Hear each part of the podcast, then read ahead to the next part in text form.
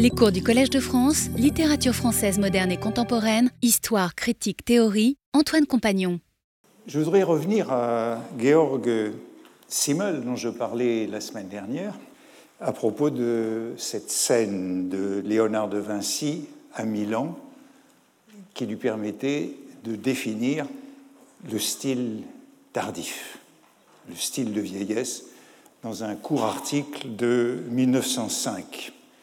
Et je vous disais qu'il avait continué à réfléchir, je crois que je vous le disais, je ne sais plus, qu'il avait continué à réfléchir euh, à cette notion de style tardif ou de style de vieillesse, notamment dans un livre sur Rembrandt, publié en 1916, intitulé Rembrandt, un essai de philosophie de l'art.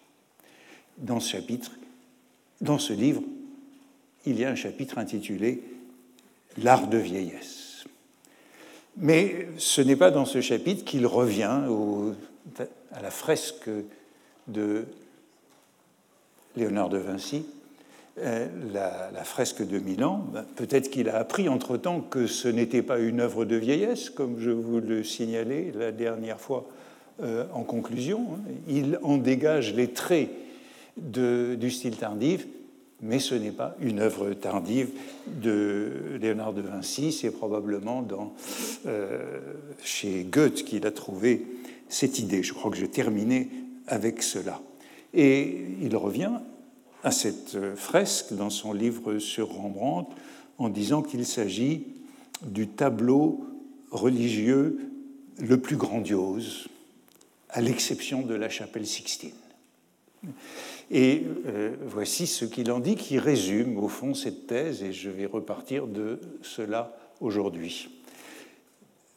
C'est juste quelques lignes à propos des tableaux religieux. Un événement, c'est ma traduction, elle est un petit peu pédestre, un événement relativement extérieur, les mots je vous le dis, l'un d'entre vous me trahira, a lieu simultanément en présence d'un certain nombre d'hommes assez divers, en produisant une réaction qui fait précisément ressortir la particularité individuelle de caractère de chacun d'entre eux dans son expression la plus haute et la plus indubitable. C'est comme si, en dépit de toutes leurs différences, leur diversité, les éléments corporels et spirituels étaient disposés en eux de telle sorte que ce choc, les traversant pour ainsi dire sans rencontrer de résistance, fasse précisément poindre leur diversité individuelle à la surface. Donc c'était ça qui l'intéressait. On avait vu la semaine dernière le fait que dans ce style tardif, à la fois tardif individuellement et tardif comme euh, une époque tardive, on voyait apparaître l'essence individuelle de chacun et non plus des types. Et je vous faisais remarquer la semaine dernière que c'était à travers des métaphores qui euh, portaient plutôt sur les sons, sorte de cacophonie, ou les couleurs, sorte de kaléidoscope, que cet entrechoc temporel était représenté. Vous vous souvenez, il disait chacun est surpris à un moment différent de sa réaction à l'événement, au coup qu'il vient de recevoir. Il y a donc un entrechoc, euh, une secousse temporelle qui provoque ces réactions singulières. Et je vous disais que c'était au fond l'introduction de cette notion de non-simultanéité des contemporains que l'élève de Zimmel, Krakauer, développerait plus tard. Entre-temps, entre ce court article, quatre pages de 1905, et le livre sur Rembrandt de 1916, eh bien, euh, Simmel a écrit euh, deux livres qui lui ont permis d'approfondir cette notion. Deux livres importants. Un livre justement sur Goethe en 1913, et je vous ai dit que Goethe était le modèle du style tardif, notamment avec euh, le second Faust et les années de voyage de Wilhelm Meister. Hein. Le fait qu'il ait repris une œuvre pour la refaire dans le style tardif et la développer dans le style tardif.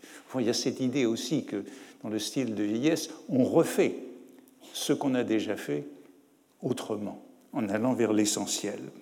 Donc il a écrit un livre sur Goethe et il a écrit un livre euh, important sur la vie et la mort, en particulier un texte intitulé Sur la métaphysique de la mort, publié en 1910, qui sera intégré à un livre posthume intitulé Intuition de la vie, quatre chapitres métaphysiques. Alors c'est un livre posthume publié en 1918, paru tout juste après sa mort, en octobre 1918, d'un cancer. Et Simmel a eu une carrière difficile, il n'a jamais eu de poste à Berlin pendant toute sa vie. Enfin, il a été nommé professeur à Strasbourg en 1914. Ça ne tombait pas très bien, parce que les étudiants n'étaient pas là, ils étaient au front, et que l'université a été transformée en hôpital. Et c'est pendant ces années-là qu'il a écrit et sur euh, la mort et sur la peinture et la représentation de la mort. Or, ce livre Rembrandt contient donc un, un court chapitre, encore une fois, c'est quelque chose de court, sur l'art de vieillesse, Alterskunst. Et comme à propos de la scène de Léonard de Vinci, il voit non seulement dans euh, l'art de Rembrandt, l'art de vieillesse de Rembrandt, mais l'art des artistes en général, euh, un tournant dans la représentation de l'individualité vers ce qu'elle a d'essentiel. On va vers l'essence de chacun et je dirais même euh, l'essence des émotions et des sentiments. Et il part de cet aphorisme de Goethe. Je dis que Goethe est essentiel dans toute cette réflexion sur le style tardif. Vieillir, c'est se retirer progressivement du monde des apparences. Aphorisme très célèbre de Goethe, dans lequel les apparences, c'est à la fois euh, le monde phénoménal, euh, la contingence, mais c'est aussi le moment actuel, l'époque. C'est une notion qui est aussi temporelle. Hein. C'est s'abstraire du moment actuel, du moment présent. Et c'est donc sur ce double sens des apparences euh, qu'il joue ici. C'est le point de départ de ce chapitre. Mais plus haut dans le livre, il y avait déjà eu un chapitre bien plus long intitulé La mort, et c'est là qu'il rappelait euh, ses thèses euh, de cette euh, métaphysique de la mort et de cette intuition de la vie qui serait publiée de manière posthume. Et il disait ceci, c'est là où il parlait des portraits de Rembrandt. Hein. Il y a dans les portraits, c'est toujours ma traduction, il y a dans les portraits de Rembrandt cette demi-obscurité cet assourdissement. Vous voyez qu'on arrive toujours à ces métaphores sonores pour essayer de dire ce sentiment tardif, cet assourdissement, cette interpellation dans les ténèbres, exactement ce qui s'appelle la mort lorsqu'elle se manifeste pour finir et qu'elle s'impose dans l'absolu. Tout ce qui, regardé superficiellement, semble, dans cette mesure, contenir justement d'autant moins la vie en réalité, ils contiennent ainsi la vie dans sa totalité. Cela est valable principalement, mais non exclusivement, pour ces portraits tardifs. Alors, comme euh, la fresque de Léonard de Vinci, qui est au bord de l'extinction, qui est en train de s'effacer, hein, c'est donc la totalité de la vie qui figure dans ces portraits de Rembrandt, la vie dans, sa totalité, parce que justement, le portrait se place euh, devant la mort ou du point de vue de la mort. Et l'exemple que donne euh, Simmel, c'est d'abord ce tableau-ci, autrement dit, un tableau qui n'est pas tardif, un tableau précoce. C'est le fils euh, prodigue à la taverne, ou le couple heureux de 1636 qui se trouve à Dresde et qui est censé représenter euh, Rembrandt. C'est un autoportrait. Euh, c'est Rembrandt et sa femme Saskia. Et Simmel y décerne un rire éphémère, une joie de vivre artificielle, superficielle, mêlée à une lourde fatalité qui pèse sur eux. C'est donc une sorte de, vanité ou de memento mori avec euh, un certain nombre d'objets, l'épée, le verre brandi. Euh, le tableau est découpé, donc on ne sait pas très bien ce qu'il y avait à gauche, euh, mais enfin, c'est ici, je crois que c'est un, dirait-on. Donc il y a une sorte de représentation de l'éphémère à la manière d'une vanité. Et plus tard, dans les portraits tardifs, ben on pourra dire justement dans les portraits tardifs de Rembrandt, il n'y a plus euh, d'objets. Et euh, Simmel dit le tout est comme imprégné de la mort et orienté vers la mort. La présence de la mort est essentielle, c'est sa thèse, à la représentation de l'individualité. Et je crois que je vous l'avais dit la semaine dernière, Simmel, dans ce livre sur la vie et la mort, est marqué par une conception de la mort, je vous disais, qui ne vient pas du dehors, qui n'est pas extérieur. Ce n'est pas les parcs qui coupent le fil de la vie, qui tranchent le destin, et au fond, c'est un peu cet être pour la mort qui sera la définition de Heidegger un peu plus tard. Donc cette mort, elle est, dit Simmel, embiotique. Elle habite la vie, elle est dans la vie, elle est endogène, et la rencontre de la mort n'est pas accidentelle.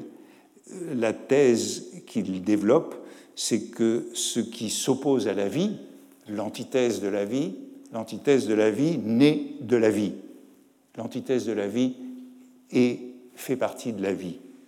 Euh, la mort, dit-il, est liée à la vie d'emblée, intrinsèquement.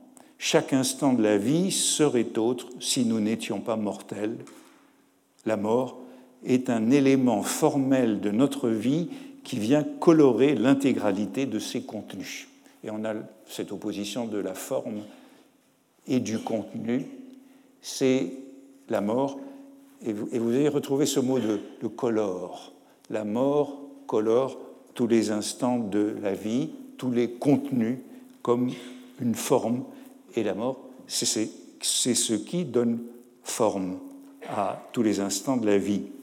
Il y a un article important de Vladimir Jankélévitch sur, Simmel et sur cette conception de la vie dans la revue de métaphysique et de morale au moment où ce livre est publié, en 1925, intitulé euh, Georg Simmel, philosophe de la vie, et où euh, euh, reprend cette idée que la mort, dit-il, en véritable a priori, préforme la vie et colore tous les instants de son devenir. De nouveau, cette image de la coloration. Tous les instants de la vie sont coloré par la mort. La mort, dit encore Jean Kelevitch, qui résume cette thèse, n'est pas une limite extérieure, en quelque sorte spatiale, qui déterminerait la vie par le dehors, hein, ce qui couperait la vie, c'est par le dedans, et a priori que la mort est liée à la vie, et quoi qu'elle soit son antithèse, elle s'en dégage tout naturellement et comme organiquement. Elle est immanente à la vie et chez l'artiste de génie, il reprend cette thèse de Simmel, chez l'artiste de génie, la représentation emprunte à cet a priori de la mort, je ne sais quelle subtile coloration. Toujours cette image de la coloration euh, de la représentation par la mort. La mort du personnage tragique, c'est Simmel qui développe cette idée, notamment celui de Shakespeare, Hamlet ou Othello, ne semble pas due à quelque hasard, contingence, accident, mais elle était préformée par son destin. En revanche, le monde des apparences, celui justement dont la vieillesse se dégage, c'est celui où la mort semble être extérieure à la vie. Et il me semble que, autrement dit, c'est ce processus qui donne la vie et la mort, c'est cette vérité que Simmel perçoit dans le style tardif des grands artistes. Et euh, Jean Kelevitch, analysant cette euh, conception de la mort et de la vie euh, comme préformée par la mort, comme ayant, cette mort qui est immanente à la vie, fait allusion à cette origine intérieure et profonde du cancer, dit-il. On ne peut jamais oublier l'origine intérieure et profonde du cancer. Peut-être Simmel songeait-il à ce caractère profondément, intimement cytologique des tumeurs cancéreuses, hein, cet organisme qui apporte en naissant dans ses tissus, dans ses cellules, dans ses dispositions les plus secrètes des virtualités de mort qui se développeront par la suite. C'est ainsi qu'il qui lui permet d'interpréter cette, euh, euh, fusion de la vie et de la mort. C'est le même processus qui donne la vie et la mort, et c'est ça, dit-il, qui est perçu par les grands artistes. Comme on avance en âge, ça c'est le chapitre sur l'art de vieillesse, les expériences et les sensations, dans leur multiplicité accumulée, s'immobilisent mutuellement et euh, dans la mesure où plus rien de singulier ne fait d'impression décisive, c'est l'élément subjectif de la vie qui s'impose comme prise de distance par rapport à l'apparence au monde phénoménal. Et euh, distingue ici la subjectivité de jeunesse et la subjectivité de vieillesse. La subjectivité de jeunesse, elle, est de l'ordre des contenus, des contenus. La subjectivité de vieillesse, à ses yeux, elle est de l'ordre de la forme. Dans le subjectivisme de jeunesse, c'est le moi qui est le contenu dominant. C'est une idée assez hostile au, romantisme, tandis que dans la vieillesse, c'est le moi comme forme, comme principe de forme, qui euh, domine, loin de l'anecdotisme, du moins ajoute-t-il, dans les vieillards géniaux. Il faut que les vieillards soient géniaux, qui s'éloignent du monde de l'apparence pour aller vers euh, la forme, qui absorbe l'apparence. La subjectivité passe dans la forme et non plus dans le contenu, comme durant la jeunesse. Les œuvres tardives donc ne sont pas autobiographique, mais dit-il autographe, au sens où la subjectivité, le moi, leur donne la forme, où le subjectivisme ultime tient au point de vue formel, où la créativité est, pour ainsi dire, essentialisée. Et il donne l'exemple opposé au, à l'autoportrait de jeunesse, un autoportrait de il donne l'exemple d'un autoportrait de vieillesse de Rembrandt, euh, qui se trouve, euh, lui, à Cologne de 1668, donc 30 euh, ans plus tard. Et le commentaire est celui-ci. Dans les œuvres tardives des grands génies, le subjectivisme ultime, cette idée d'un subjectivisme ultime, de dernier subjectivisme qui caractérise le style tardif, signifie bien plus que leur indifférence aux objets extérieurs en tant que tels, notamment dans ces portraits tardifs de Rembrandt, il n'y a plus d'objets, à savoir qu'ils expriment en effet seulement eux-mêmes, mais en tant qu'artistes. Eux-mêmes en tant qu'artistes, c'est-à-dire du point de vue de la forme et non du contenu. Pour eux, leur vie empirique, ce qui constitue le moi de l'homme non génial, appartient tout autant au monde de l'apparence que ses objets, et elle n'est par conséquent pas plus importante qu'eux. Ils expriment maintenant dans leurs œuvres ce moi supérieur qui, sans rien perdre de son caractère de subjectivité, devient exclusivement génie artistique et créativité. Et l'exemple est donc cet euh, autoportrait où euh, le rire, l'analyse du rire comparé au premier rire, ce rire qui est traversé par la mort et orienté vers elle. Hein. Donc il y a une sorte de continuité entre le rire du jeune homme euh, ici et le rire du vieillard dans cet autoportrait, comme si l'élément de mort qui était enfoui dans le premier autoportrait remonter ici à la surface.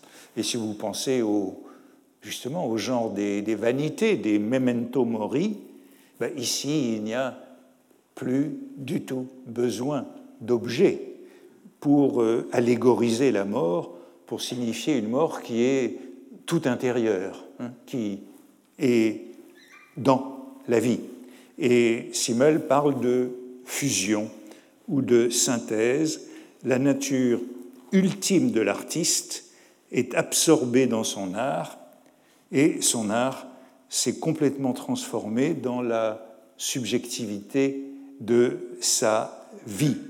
Alors quand je lisais cela chez Simmel, cette idée d'une subjectivité formelle du style tardif, euh, eh bien, euh, ça me frappait. J'étais frappé par euh, le fait qu'une définition comme celle-là pouvait parfaitement s'appliquer à ce que Roland Barthes tentait de faire lorsqu'il parlait d'une vita nova. Hein. Sa vita nova qui était rupture avec euh, soi, qui confondait vie et littérature, c'est ce que nous dit Simmel de l'artiste âgé, pour lequel il n'y a plus d'autre contenu que la créativité artistique, et qui parlait de ce grand projet, en quelque sorte transcendant la subjectivité, transcendant euh, le moi euh, anecdotique, assimilant la vie et la littérature. Barthes qui disait Les jours sont comptés, il faut regarder en face l'usage du temps avant la mort. Et au fond, c'est tout à fait conforme à ce que Simmel décrit. Hein. Cette recherche peut être euh, totalement utopique et illusoire chez Barthes, d'une forme nouvelle, justement d'une forme sur le modèle de la tierce forme de Proust ou de Dante, une forme inconnue qui serait écriture de soi, qui serait on ne peut plus subjective, mais non pas du point de vue du contenu, au contraire avec cette sorte de regard au-delà. Alors cette unité, selon Simmel, eh bien, elle est sensible dans les dernières œuvres de quelques grands artistes géniaux. Bon, et la liste, c'est à peu près celle qu'on a déjà rencontrée. Hein. C'est Titien, euh, Franz Hals, Rembrandt, Beethoven, Goethe. Mais enfin, le trio, le trio qui est consacré en se tournant du siècle, fin du XIXe siècle, début du XXe siècle, il n'y a pas de doute, celui qui revient partout, c'est Rembrandt, Beethoven et Goethe euh, dans la musique, la peinture et la littérature. C'est eux qui représentent euh, cette euh, fusion de l'artistique et du subjectif, ni l'un ni l'autre n'étant jamais excessif et ne débordant l'autre. Hein, jamais l'esthétique ne déborde le subjectif et jamais euh, le subjectif ne déborde euh, l'esthétique. Et euh, l'intérêt pour les objets, les modèles, est oblitéré, hormis ce qui peut être absorbé dans l'art. L'individualité des modèles appartient au monde de l'apparence, alors qu'il s'agit d'aller à l'immanente généralité. Euh, on peut aussi penser que lorsque Simmel dit tout cela, c'est contemporain de, l'abstraction, où il s'agit de représenter ben, l'essentiel. La mort fournit donc, comme principe formel, à la vie son individualité, elle, imprime à la vie son individualité. C'est la mort que représente euh, Rembrandt. Simmel donne d'autres exemples. Grunewald, il est à Strasbourg, non loin de Colmar, et parle de la crucifixion. Ou Rodin, autre artiste sur lequel il a écrit. Euh, et cette mort qui anéantit la vie mais c'est aussi elle, dit-il, qui lui donne sa forme unique et incomparable. Au fond, dit-il, il n'y a que les individus qui meurent. Les types ne meurent pas. Et euh, les individus, dit-il, meurent plus profondément parce qu'ils vivent plus profondément. Et il cite euh, Rilke à ce propos, ce poème de 1905 aussi, euh, qui fait de la mort un facteur inséparable de toute vie. Ô Seigneur, donne à chacun sa propre mort, qu'il meure d'une mort issue de cette vie où il trouva amour, sens et détresse.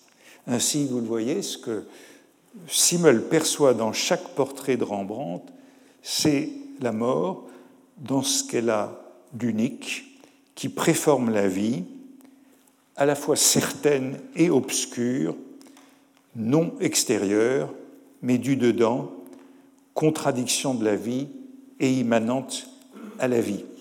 Et c'est intéressant parce que cette conception fait dire à Jean Kelevitch, retrouvant un mot qu'on a déjà plusieurs fois évoqué, qu'y a-t-il de moins catastrophique de plus réellement vital que la mort Qu'y a-t-il de moins catastrophique que la mort Puisque cette mort appartient à la vie?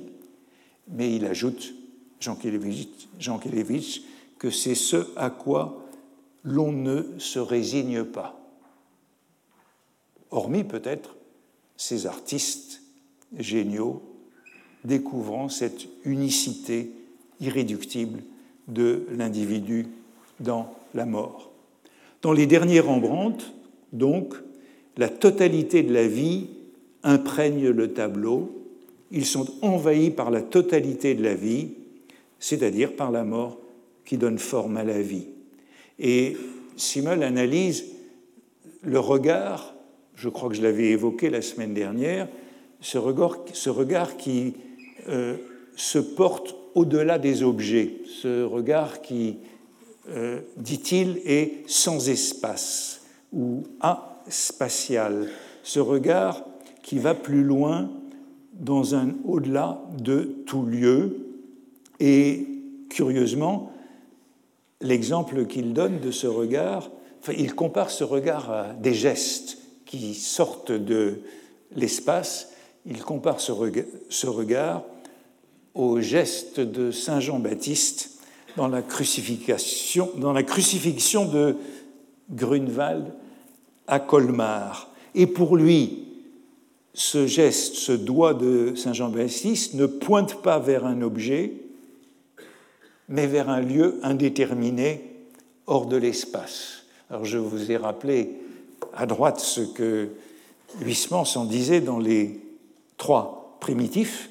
Vous pouvez en ce moment aller voir une reproduction de cette crucifixion euh, à l'exposition Huysmans au musée d'Orsay, et même trois euh, reproductions de cette crucifixion dans une sorte de triptyque. Mais pour euh, Zimmel, le doigt ne pointe pas vers le Christ, mais en dehors du tableau. Ce n'est pas du tout, justement, l'interprétation de Huysmans qui voit un geste dogmatique et pressant de son long index en indiquant le Rédempteur.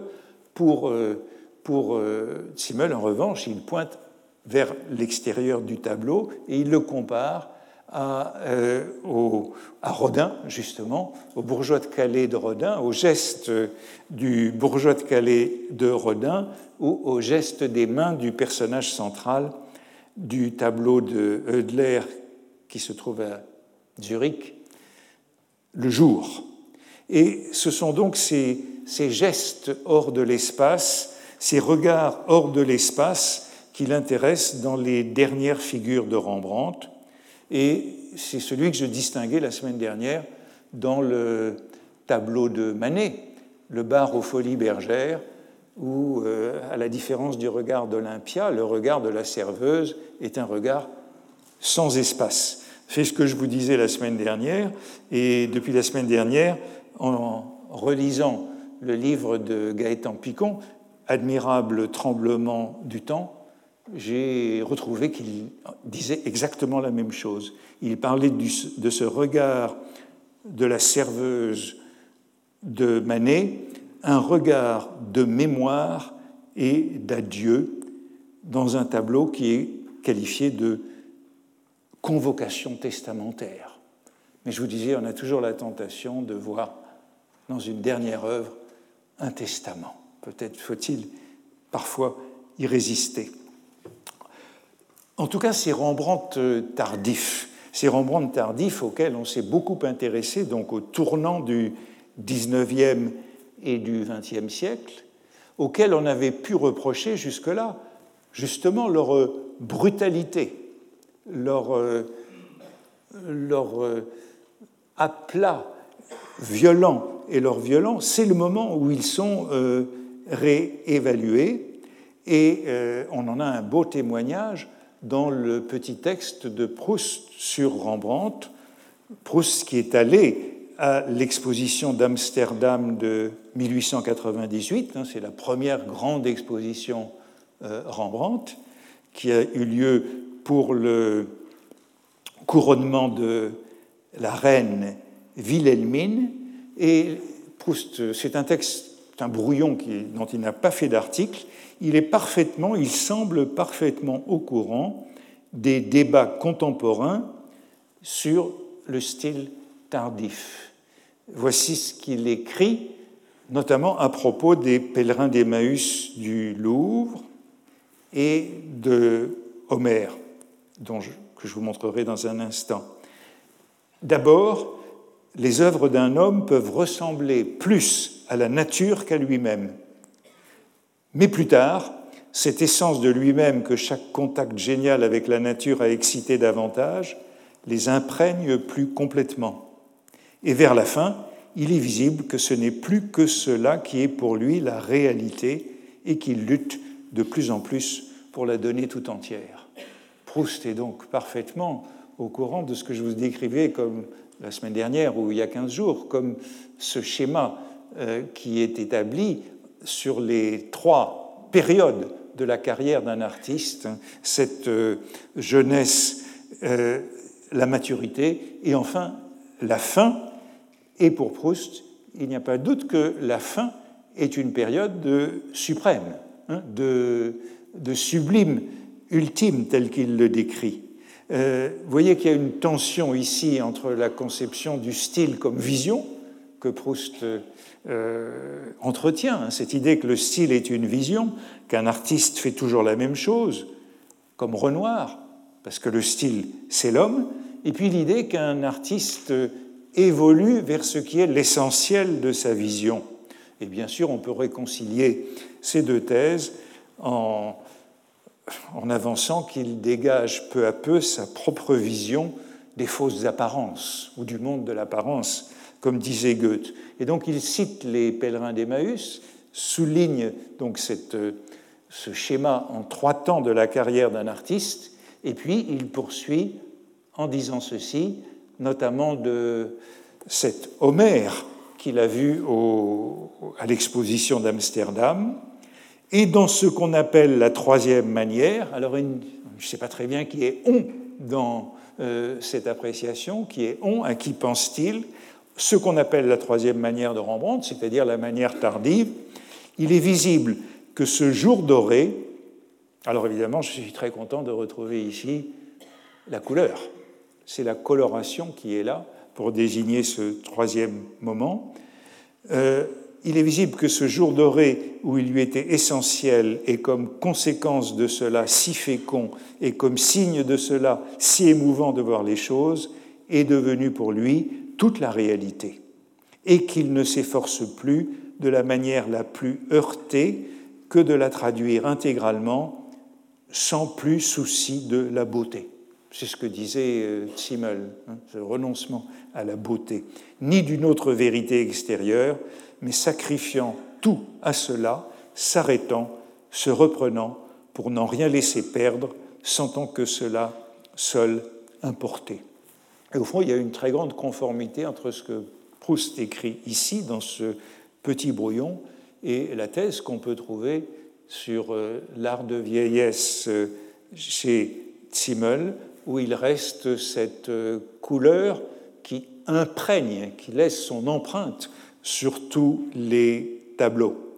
Et ce abandon de, abandon de la vérité extérieure et de la beauté. Alors que Proust dise cela en citant précisément ce tableau d'Homère est évidemment très important, Homère étant le modèle du style de vieillesse et du poète éternel. Le poète de l'Iliade et de l'Odyssée ne pouvait pas être jeune. On y reviendra dans un moment. On ne crée pas des mythes avec la vieillesse, avant la vieillesse. Homère est toujours représenté âgé et euh, commente lui aussi ce tableau dans son livre sur Rembrandt. Il commente le geste de la main, le geste de la main qui pour lui est un exemple de ces gestes qu'il appelle spatio, sans espace, ce geste qui euh, sort du tableau, et il commente le geste et le regard d'Homère, et de manière très intéressante, il le compare précisément au regard de Goethe, très âgé, tel qu'il est décrit par Wilhelm von Humboldt, qui rend visite à Goethe et qui écrit ceci J'ai trouvé son œil très changé, non pas terne, mais la pupille entourée d'un large cercle bleu pâle. Comme je regardais cet œil, je pensais qu'il cherchait une autre lumière et d'autres soleils. Une autre lumière et d'autres soleils, ben, c'est ce jour doré euh, qui colore euh, le tableau de Rembrandt sur lequel Proust insiste tant. C'est le jour doré, cette couleur, au détriment de la beauté et de la réalité comme vérité intérieure, et c'est cela que Proust appelle une vision. Alors ce petit manuscrit de Proust sur Rembrandt se termine, continue, il se termine par quelque chose de très étrange, l'entrée d'un grand vieillard dans la salle de l'exposition où le narrateur de Proust est en train de voir euh, ce tableau d'un grand vieillard aux longs cheveux bouclés à la démarche cassée. Et le narrateur nous dit, c'était Raskin. Le malheur, c'est que euh, Raskin n'est pas allé à l'exposition d'Amsterdam, qu'il était malade, qu'il était euh, enfermé, et Proust n'a jamais vu Raskin, et le narrateur. Euh, euh, alors, le narrateur, qui, comme on ne sait pas bien, ce texte n'est pas publié, Proust n'en a rien fait, est-ce un malentendu? A-t-il pensé avoir vu Raskin Ou est-ce une fiction? On n'en sait rien. En tout cas, Proust n'a pas vu Raskin, sinon dans ce fantasme d'un Ruskin très âgé, lui aussi entrant dans cette salle d'exposition, tandis que le narrateur regarde ce tableau. La configuration, vous le voyez, est en tout cas éclatante. Hein. On a Goethe, Beethoven, Rembrandt, les trois génies du troisième âge, j'ai envie de dire, hein. toujours comparés au tournant des siècles. Et c'est eux qui bousculent ce modèle biologique gérontophobe pour instaurer une réflexion qui se prolongera longtemps, longtemps sur le style tardif. Alors on en a beaucoup d'exemples, au-delà de Zimmel, mais euh, j'aurais voulu vous parler de deux autres euh, et auteurs euh, allemands qui ont insisté sur euh, ce, euh, ce, style tardif. Je crois que je vais le sauter parce que je suis allé plus lentement que je le prévoyais. Mais l'un, c'est Brinkmann, auteur d'un livre important qui s'appelle Spätwerker Grosser Meister, les œuvres tardives des grands maîtres. Et c'est toujours s'intéresser aux grands maîtres et à leurs œuvres tardives. et c'est au fond une thèse assez proche de celle de Zimmel. Dans les œuvres tardives, il y a fusion de la forme et du thème. Il n'y a plus de distinction possible entre forme et thème. Et puis, bien sûr, il y a les pages de 1937 d'Adorno sur Beethoven, auxquelles il a déjà été fait allusion plusieurs fois, mais je n'en parlerai pas aujourd'hui, j'en parlerai une autre fois. En tout cas, vous pouvez les lire, parce que je voudrais, dans euh, la seconde partie de cette leçon et dans le temps qui reste, vous parler de euh, ce que j'ai lu cette semaine, de mes lectures et qui m'ont autrement intéressé. Euh, je vous avais dit qu'il y avait un petit texte de, Brock, d'Hermann Brock, intitulé Le style de l'âge mythique. Et c'est un texte de 1900. 47, et c'est de celui-là dont je voudrais vous parler aujourd'hui. Hermann Brock, il y avait très très longtemps que je ne l'avais pas lu et que je n'avais pas pensé à lui. Euh, quand, j'étais jeune, il y a bien longtemps, euh, on lisait beaucoup Hermann Brock et je me suis aperçu que dans ma bibliothèque, euh, j'avais tous ses livres. J'en étais très surpris parce que je ne me souvenais pas de les avoir beaucoup lus mais en les reprenant dans ma bibliothèque, j'y ai trouvé des, soulignements et des inscriptions. Et donc je les ai bien lus euh, dans les années 70. On lisait Hermann Brock avec euh, Robert Musil, Thomas Mann, Joyce et Kafka. Parfois on ajoutait Proust, mais Proust était un peu retardataire par rapport à ces grands euh, modernistes autrichien, allemand et irlandais. Euh, donc, on les lisait beaucoup. Euh, euh, je ne l'avais pas lu depuis cette époque. C'était des romans qu'on appelait des romans intellectuels. C'est l'expression de Schopenhauer à propos de Wilhelm Meister de Goethe, roman intellectuel. C'était des romans difficiles, et euh, je les ai retrouvés cette semaine à propos du style de l'âge mythique. Alors ce style de l'âge mythique, c'est un article écrit par euh, Hermann Brock, euh, directement en anglais, puisque comme beaucoup de juifs allemands et autrichiens, il est parti en 1938 après l'Anschluss euh, d'abord en Angleterre, en Écosse et puis aux États-Unis. Donc c'est un article écrit en anglais et c'est l'introduction à un livre sur l'Iliade, sur l'Iliade d'une philosophe, euh, Rachel Bespalov. Euh, Rachel Bespalov venait de, je crois qu'elle venait de Kiev, d'Ukraine, me semble-t-il, euh, est passée par la Suisse et par la France.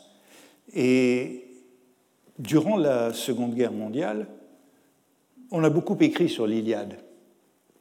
avec le sentiment d'un rapprochement, d'une analogie à faire en temps de guerre.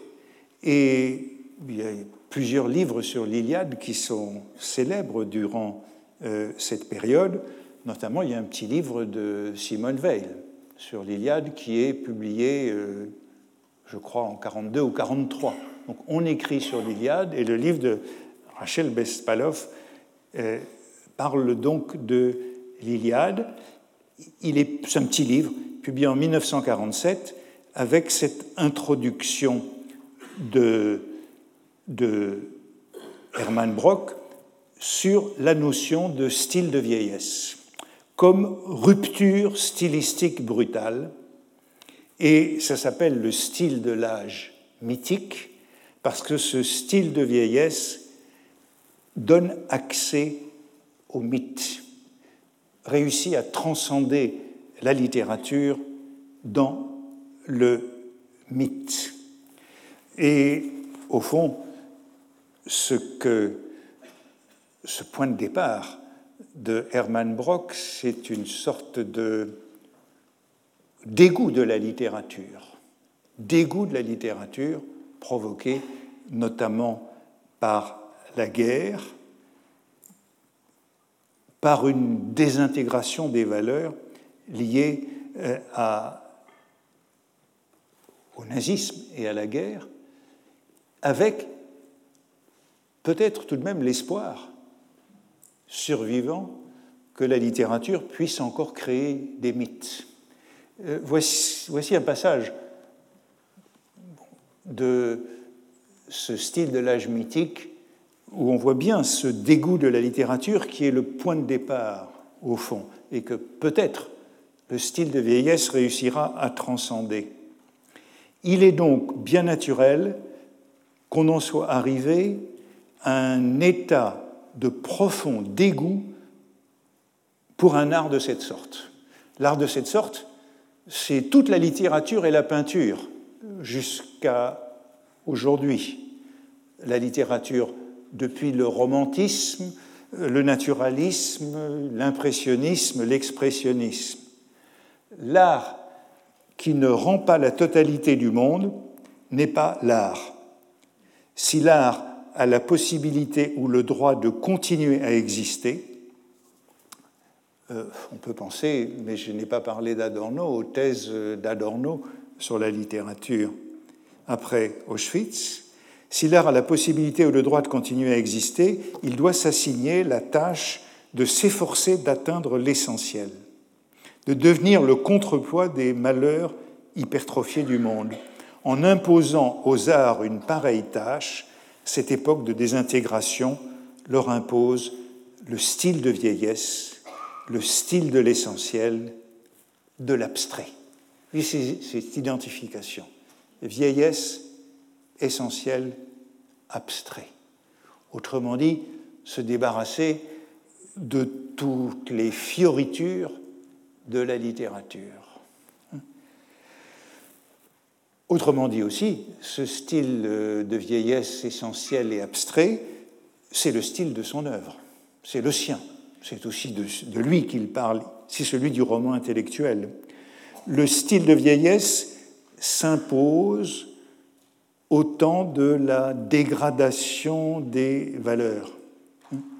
Il vient après Kafka, après Joyce, et dans les années 30, après 1933, euh, il y a deux articles d'Hermann Brock intitulés Réflexion au sujet du problème de la mort de la culture et un autre La littérature est-elle encore possible de nos jours?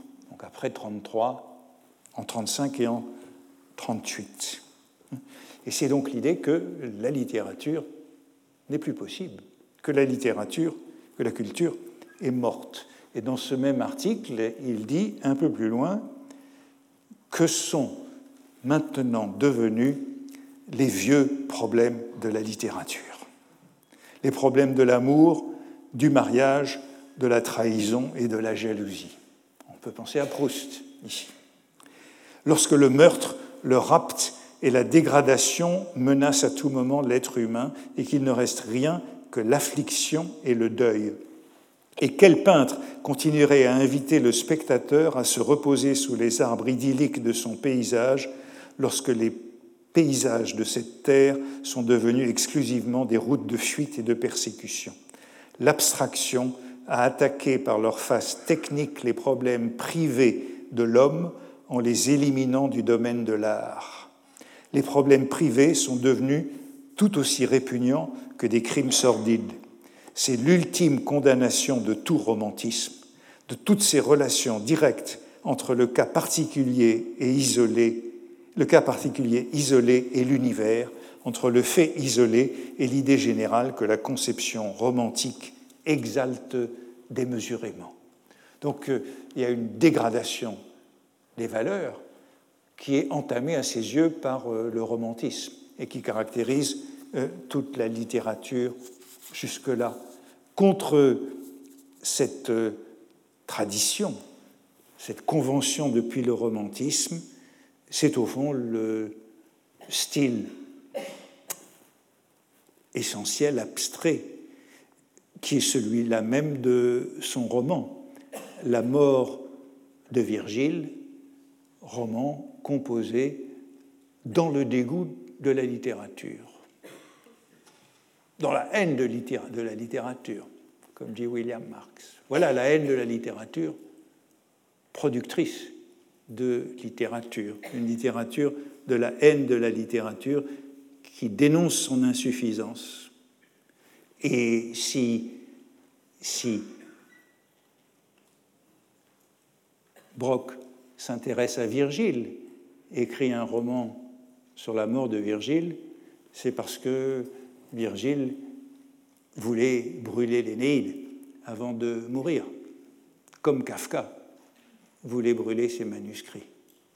Heureusement, nous avons l'Énéide et les manuscrits de Kafka, mais la volonté de l'un et de l'autre est rapprochée, et c'est ça qui intéresse Brock, c'est ce rapprochement des deux époques, de juste avant le début de l'ère chrétienne et les années 30 et les années 40. Virgile veut brûler l'Énéide avant de mourir, c'est ce que j'avais donné comme titre à cette leçon. Et au fond, ce roman, La mort de Virgile, nous rappelle la thèse de Simmel. C'est la même thèse. Il ne saurait y avoir de littérature que, et d'art que devant la mort. Alors voici comment il définit ce style de vieillesse. Ce style de vieillesse. Le style de vieillesse, auquel il met des guillemets, et on verra que ce style de vieillesse, il est à la fois périodique et individuel. Périodique et individuel. N'est pas toujours un produit des années. C'est un don implanté chez l'artiste concurremment à ses autres dons, ou mûrissant, il se peut, avec le temps, souvent fleurissant avant la saison, sous les signes prémonitoires de la mort. Vous voyez que le style de vieillesse, on peut l'acquérir avant la vieillesse avec cette prémonition de la mort.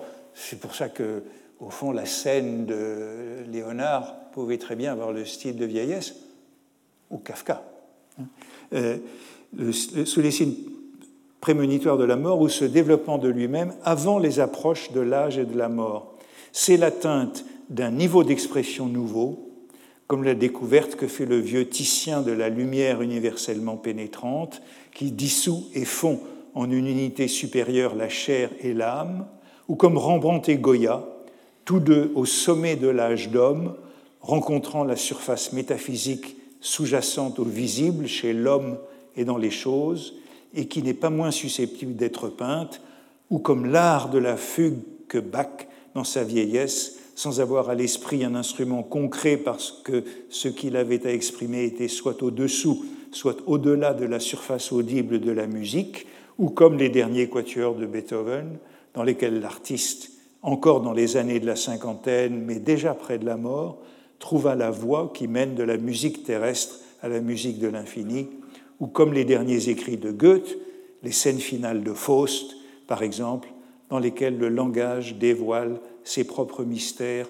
et partant ceux de toute existence. Et vous voyez qu'on retrouve le canon habituel des œuvres tardives, le second Faust, le second Wilhelm Meister, euh, Rembrandt, les derniers quatuors de Beethoven, et l'idée d'un niveau d'expression nouveau. Ce style tardif a des traits communs chez tous. C'est ça l'idée. Le style tardif, il a des traits communs chez tous ces artistes. Il transcende les genres littéraires, il transcende les arts, puisqu'on le retrouve en peinture, en littérature et en musique. Et ce qui est commun, c'est qu'il rejoint le mythe. Le style tardif, c'est celui qui rejoint le mythe. Qu'y a-t-il de commun à ces exemples variés? Je crois que ce sont plus que des exemples, ou alors ce sont vraiment des exemples au sens très fort de ce mot. Chacun d'eux révèle un changement radical de style qui, qui est plus que la prolongation d'une direction originelle. Cette brutale rupture de style peut être décrite comme une sorte d'abstraction. En, allemand, c'est abstractismus, donc c'est plutôt l'abstractionnisme ou l'abstractisme que l'abstraction. Euh, à quoi il faut penser? Où l'expression repose de moins en moins sur le vocabulaire, qui finit par se réduire à un petit nombre de symboles primitifs, et au contraire de plus en plus sur la syntaxe. Car dans son essence, cette rupture n'est pas autre chose que l'abstraction c'est-à-dire l'appauvrissement du vocabulaire et l'enrichissement des relations syntactiques d'expression, au fond avec un idéal qui est celui de la musique ou des mathématiques, où le vocabulaire est réduit au minimum et tout est de l'ordre de la syntaxe.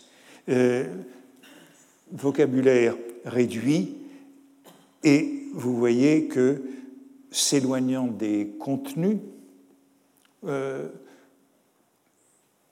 Brock est l'un de ceux qui a le plus réfléchi à cette notion de, kitsch, hein, qu'il appelait la, camelote, hein.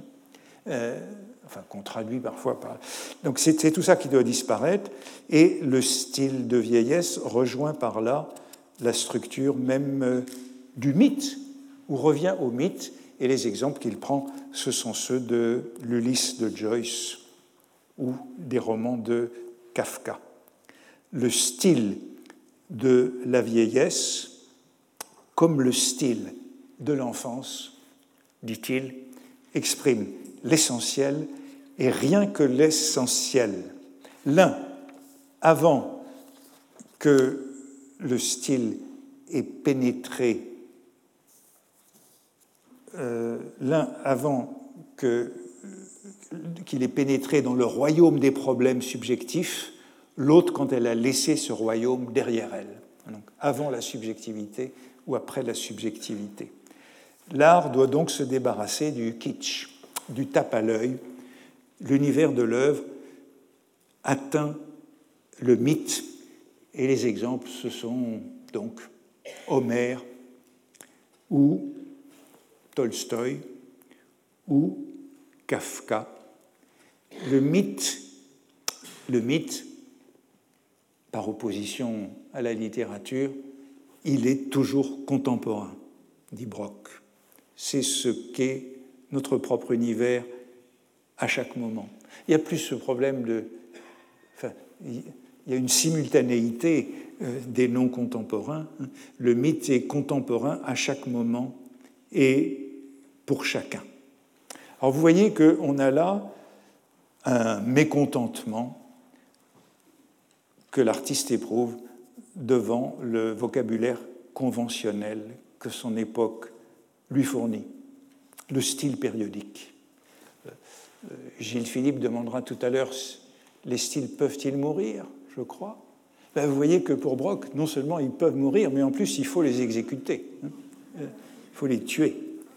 Et euh, le style périodique, dit-il, l'artiste ainsi doté de la grâce ou de la malédiction du style de vieillesse ne se satisfait pas du vocabulaire conventionnel fourni par son époque. Hein, grâce ou malédiction que cet état de l'artiste âgé.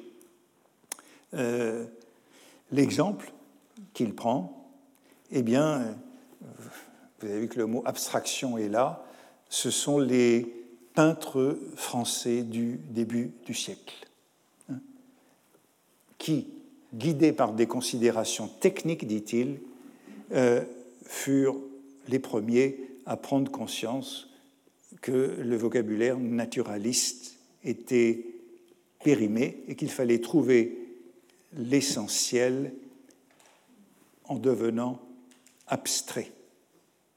Et le tableau que cite, euh, en développant, le tableau que cite de préférence comme un tableau mythique, un tableau mythique qui atteint le mythe, euh, c'est Guernica, où euh, les couleurs même sont absentes.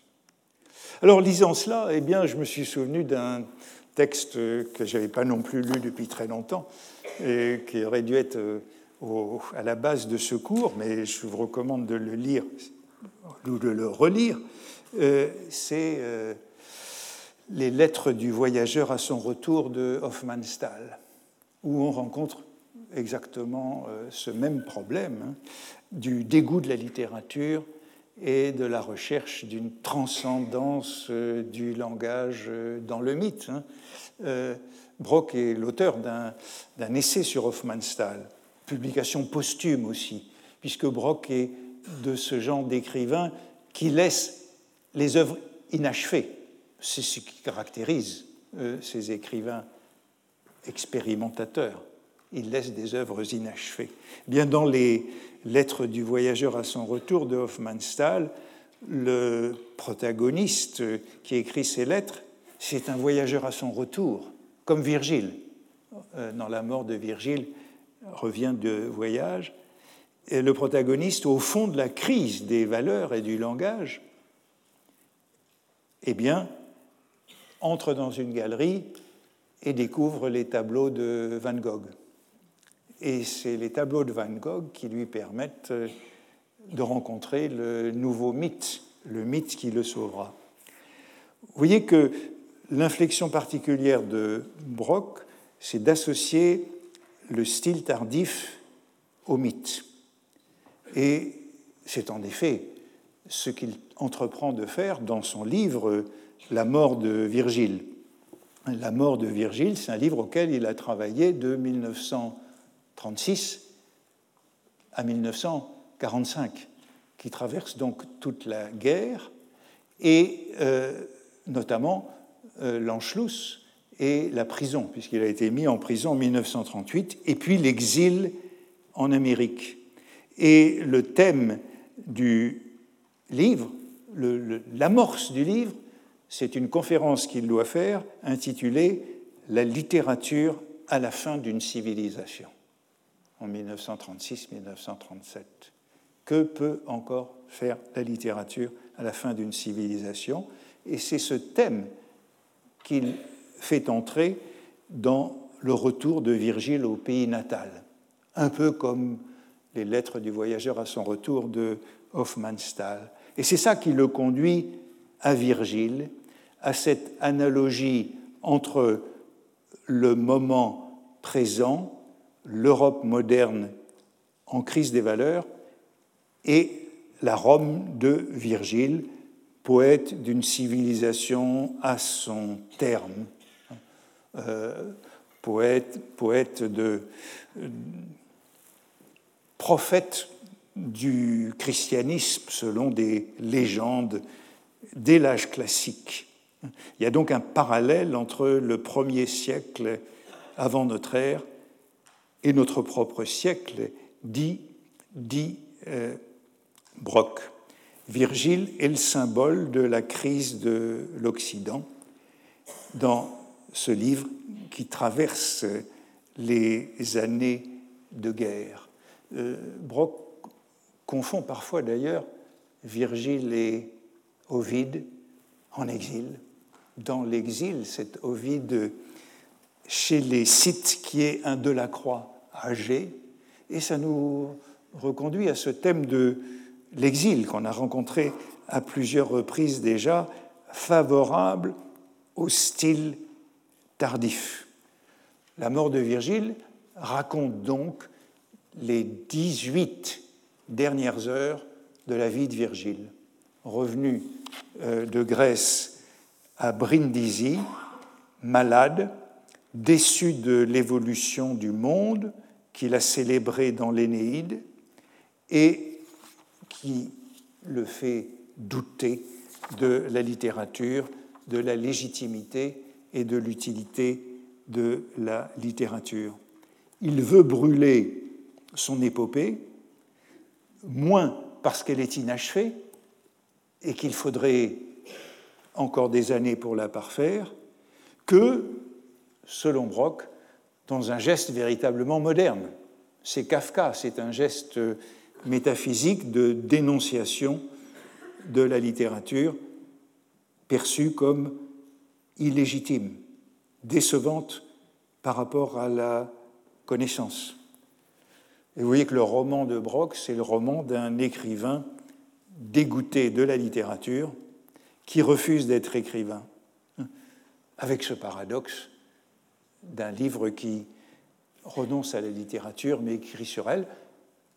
C'était déjà le texte de Hofmannsthal, la lettre de Lord Chandos, donc que vous pouvez aussi lire ou relire. Brûler l'Énéide.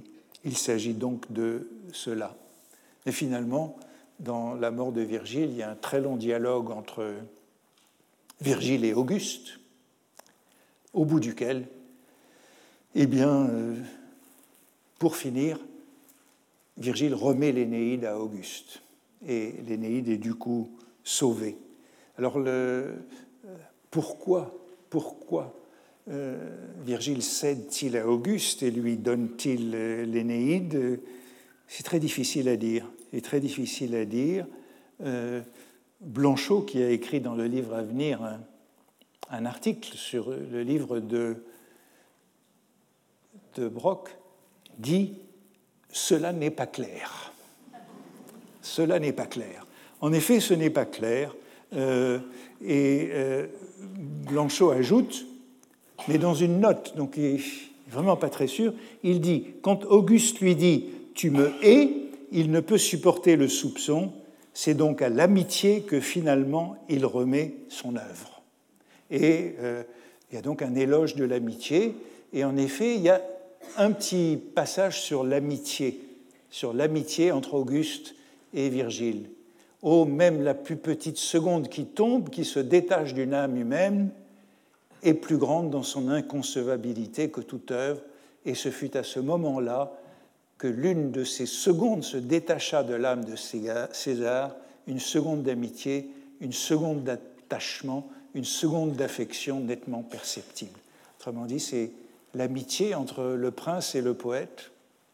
C'est le prince et le poète, ce dialogue, qui fait penser aussi euh, à une mort héroïque des petits poèmes en prose. C'est l'amitié entre le prince et le poète qui sauve, euh, qui sauve, euh, qui sauve l'Énéide. Bon, je n'en suis pas absolument sûr, parce que le moment où Virgile change d'avis, c'est lorsque Auguste a dit Tu m'as convaincu, je n'en veux plus. Mais c'était sans doute une ruse d'Auguste. Arendt, qui a écrit la préface d'un livre de Brock, celui où se trouve cet article sur le style de l'âge mythique, appelle Brock un écrivain malgré lui écrivain malgré lui, euh, ne voulant pas écrire, mais faisant une œuvre. Avec cette œuvre, dit-elle, le caractère problématique de la littérature en général devient le contenu thématique d'une œuvre littéraire elle-même. Et comme l'achèvement de cette œuvre coïncida aussi avec les secousses les plus terribles de l'époque, les assassinats collectifs dans les camps d'extermination, Brock s'est interdit à partir de ce moment de continuer à composer des œuvres littéraires. Autrement dit, c'est bien la fin d'un écrivain. Je me demandais au début de ce cours s'il y avait des écrivains qui avaient décidé de ne plus écrire. Eh bien, Brock, comme Chandos, c'est la conclusion de Lord Chandos. À la fin de Lord Chandos d'Hoffmannsthal, Chandos dit Je n'écrirai plus. Et euh, Brock, en effet, après la mort de Virgile, n'a plus écrit de littérature. Il a écrit de la sociologie et de la philosophie. Renoncement à la littérature. Vous voyez qu'il y a une grande ambiguïté. C'est la dernière œuvre euh, avec une grande ambition, mais une incertitude, une ambivalence sur euh, la possibilité ou non de continuer à faire de la littérature. Comme il est très tard, je vais arrêter là, mais je voulais vous montrer l'image avec laquelle je voulais terminer. Euh, c'est la mort de Virgile dans un tableau de Angelica Kaufmann. Hein, Virgile écrivant son épitaphe à Brindisi avant de mourir, hein, qui est un parfait pendant au tableau que je vous avais montré l'année dernière. Tout, Marcelo Serris, si vous vous en souvenez, qui est le couronnement, autre tableau d'Angelica Kaufmann, qui est le couronnement de Virgile par euh, sa consécration par Auguste lorsqu'il euh, lit le livre 6 de l'Énéide et qu'Octavie s'évanouit en entendant le récit de la mort de son fils. C'est la consécration du poète et voilà les deux tableaux et je ne savais pas, je ne me doutais pas que j'allais retrouver euh, Virgile, les deux pendant des rapports du prince et du poète dans cette euh, rivalité euh, fondamentale, puisque c'est de cela qu'il s'agit, la littérature peut-elle encore avoir un pouvoir dans cette période de crise? Eh bien, Brock, vous le voyez, décide en 1945 que sans doute il n'y a pas d'espoir. Peut-être que c'est une touche trop pessimiste pour terminer. Aussi, je vous confie que cet article sur euh, le style de l'âge mythique se termine en parlant de Kafka. Kafka, qui est celui qui a sans doute inventé un nouveau mythe. Donc il y a tout de même une touche d'espoir avec Kafka pour sauver la littérature. Donc, on ne se voit pas pendant 15 jours, et on se voit donc, on est le 4, 4 et 14, ça doit être le 28 février. Comment? Je ne sais pas, je ne sais plus compter. Euh, euh, donc, euh, si vous avez envie de relire la lettre de Lord Chandos et les lettres du voyageur à son retour, dont je me suis aperçu cette semaine qu'elles étaient tout de même au centre de ce cours. Il y en a une collection de poches disponible en poésie Gallimard. Et si vous avez envie de lire La mort de Virgile, La mort de Virgile, ça fait 550 pages. Ce n'est pas comme les courtes œuvres de Hofmannsthal, mais c'est bien un titre qui est aussi au centre de notre réflexion dans ce cours. Merci. Retrouvez tous les contenus du Collège de France sur www.colège-2-france.fr.